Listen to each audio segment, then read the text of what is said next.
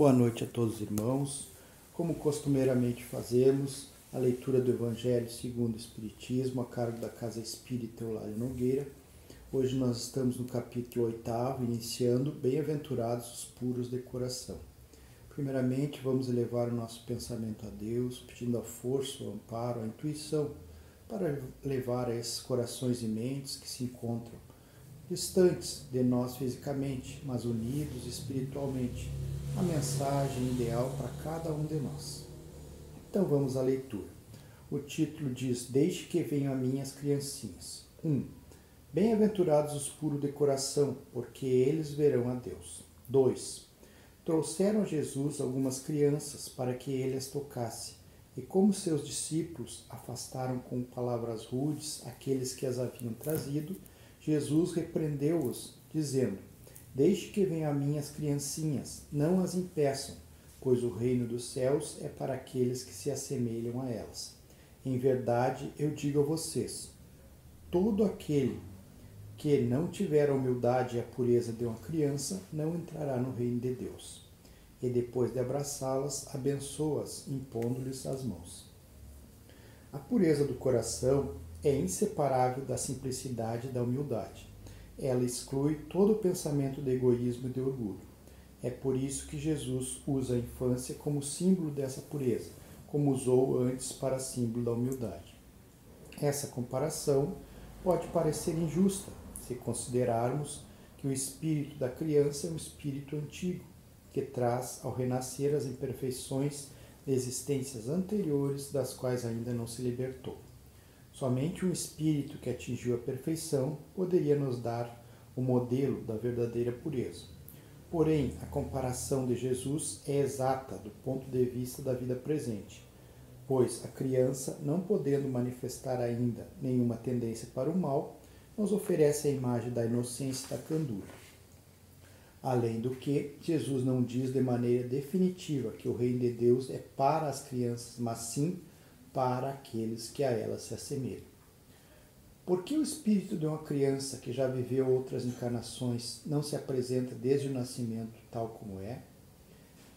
Tudo é sabedoria na obra de Deus. A criança necessita de cuidados especiais que somente a ternura de uma mãe pode lhe dar. E essa ternura aumenta diante da fragilidade e da ingenuidade da criança. Para uma mãe, seu filho é sempre um anjo e isso é necessário para que ele cative sua atenção. Ela não teria o mesmo devotamento se, em vez de graça ingênua, encontrasse em seu filho um caráter viril e as ideias de um adulto, muito menos se conhecesse o seu passado. É necessário também que a inteligência seja proporcional à fragilidade do corpo, pois um corpo frágil não poderia resistir a uma atividade muito intensa do espírito como se observa nas crianças demasiadamente precoces. É por isso que, quando se aproxima a encarnação, o espírito entra num estado de perturbação e vai perdendo pouco a pouco a consciência de si mesmo. Ele permanece durante certo período numa espécie de sono, onde todas as suas faculdades ficam adormecidas. E esse estado transitório é necessário para que o espírito, ao reencarnar, tem um novo ponto de partida e esqueça o que fez e o que foi. A lembrança do passado só iria atrapalhar sua nova existência terrestre. Assim, sem essa lembrança, o espírito renasce muito mais forte moral e intelectualmente, sustentado pela intuição que conserva das experiências adquiridas em outras encarnações. A partir do nascimento, suas ideias retornam gradualmente ao seu consciente, acompanhando o desenvolvimento do corpo. Podemos então dizer que durante os primeiros anos o espírito é verdadeiramente uma criança, pois as ideias que formam a base de seu caráter ainda não se manifestaram. Durante o período em que seus instintos estão adormecidos, o espírito é mais dócil, por isso fica mais acessível às impressões que podem modificar sua natureza fazê-lo progredir, tornando mais fácil a tarefa dos pais. Deste modo, o espírito se reveste por algum tempo da roupagem da inocência, e Jesus, sabendo dessa verdade, toma a criança como símbolo da pureza e da simplicidade, apesar das suas existências anteriores. O Evangelho é muito claro, né? Deixe que venham minhas criancinhas. Jesus usa as crianças como exemplo, né? Não pensando no espírito é, imortal, mas pensando naquele ser que está ocupando aquele, aquele corpo frágil ali no início, que não tem maledicência, que não tem maldade nas suas ações, que fala a verdade, que age com ternura. Então, é isso que Jesus pede de nós, que nós assemelhamos a criança nesse sentido. E aqui, como diz o Evangelho, se vai se ater ao conhecimento do Espiritismo, nós sabemos que dentro de um corpo de uma criança tem um espírito milenar, digamos assim, com muito conhecimento, mas que no momento da reencarnação há um retrocesso em todo esse conhecimento para que ele possa ser moldado, corrigido nos seus defeitos que ele também traz junto, né? Então a importância dos pais nesse momento também das crianças, de moldar essas crianças, de tentar corrigir, de dar o bom caminho para essas crianças. Então nós temos que nos assemelharmos ao comportamento de uma criança, como diz Jesus. Né? É, e não disse que o reino dos céus é para as crianças, mas sim para aqueles que a elas se assemelham, que agem como as crianças. E para ilustrar essa passagem do Evangelho, do livro Vivendo o Evangelho, de André Luiz, psicografia de Antônio e Filho, nós temos a seguinte mensagem que se diz Filho de Deus. A criança sente proteção em casa.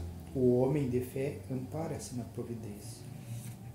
A criança tem tudo a conhecer. O homem de fé sabe que precisa evoluir. A criança aprende as regras de conduta. O homem de fé acata as leis divinas. A criança confia nos pais. O homem de fé entrega-se a Deus. Criança supera dificuldades no aprendizado.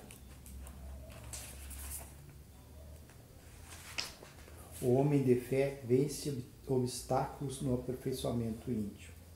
A criança é ingênua, o homem de fé é simples. A criança vive sem maldade, o homem de fé procura o caminho do bem. A criança é naturalmente feliz, o homem de fé cultiva a alegria de servir. A criança é frágil, o homem de fé é humilde. A criança é a promessa dos dias vindouros, o homem de fé é o candidato à evolução espiritual. Criança e homem de fé realmente se assemelham. Jesus tomou a infância como símbolo de pureza do coração, entendendo que a criança é o filho que deposita confiança nos pais, atende suas recomendações, conhece-lhes o valor, obedece aos ditames da disciplina e do estudo e é submisso ao esforço constante do crescimento integral.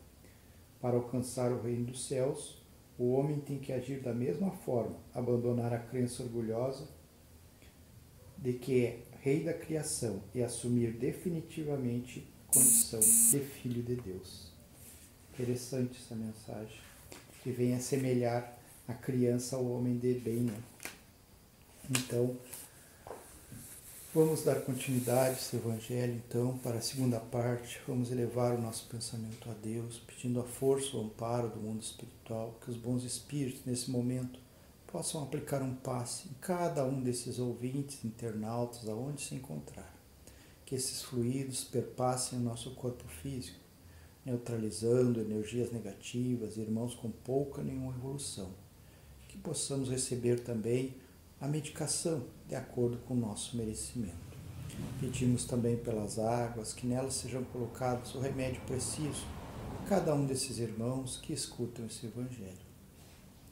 Vamos pedir pelo nosso planeta Terra, pelo nosso país, o Brasil, pelo nosso estado do Rio Grande do Sul, pela nossa cidade de Alegrete, que todos os irmãos encarregados da administração desses grandes centros recebam intuição no bem e no amor Pedimos também por aquelas irmãos que andam entristecidos pelas ruas, irmãos que não conhecem a lei de amor, que golpeiam e ferem, irmãos que fazem uso do álcool, das drogas, aqueles irmãos que se encontram nos hospitais, sendo recebendo seu tratamento, irmãos que se encontram nas penitenciárias, aonde houver um irmão sofredor, que a luz meiga e amorosa do Cristo penetre suas, seus corações e suas mentes, intuindo o bem, a caridade. Agradecemos a Jesus, aos bons espíritos que aqui se encontram conosco por esse momento do Evangelho. Que a luz se faça em cada lar que esse Evangelho chegue.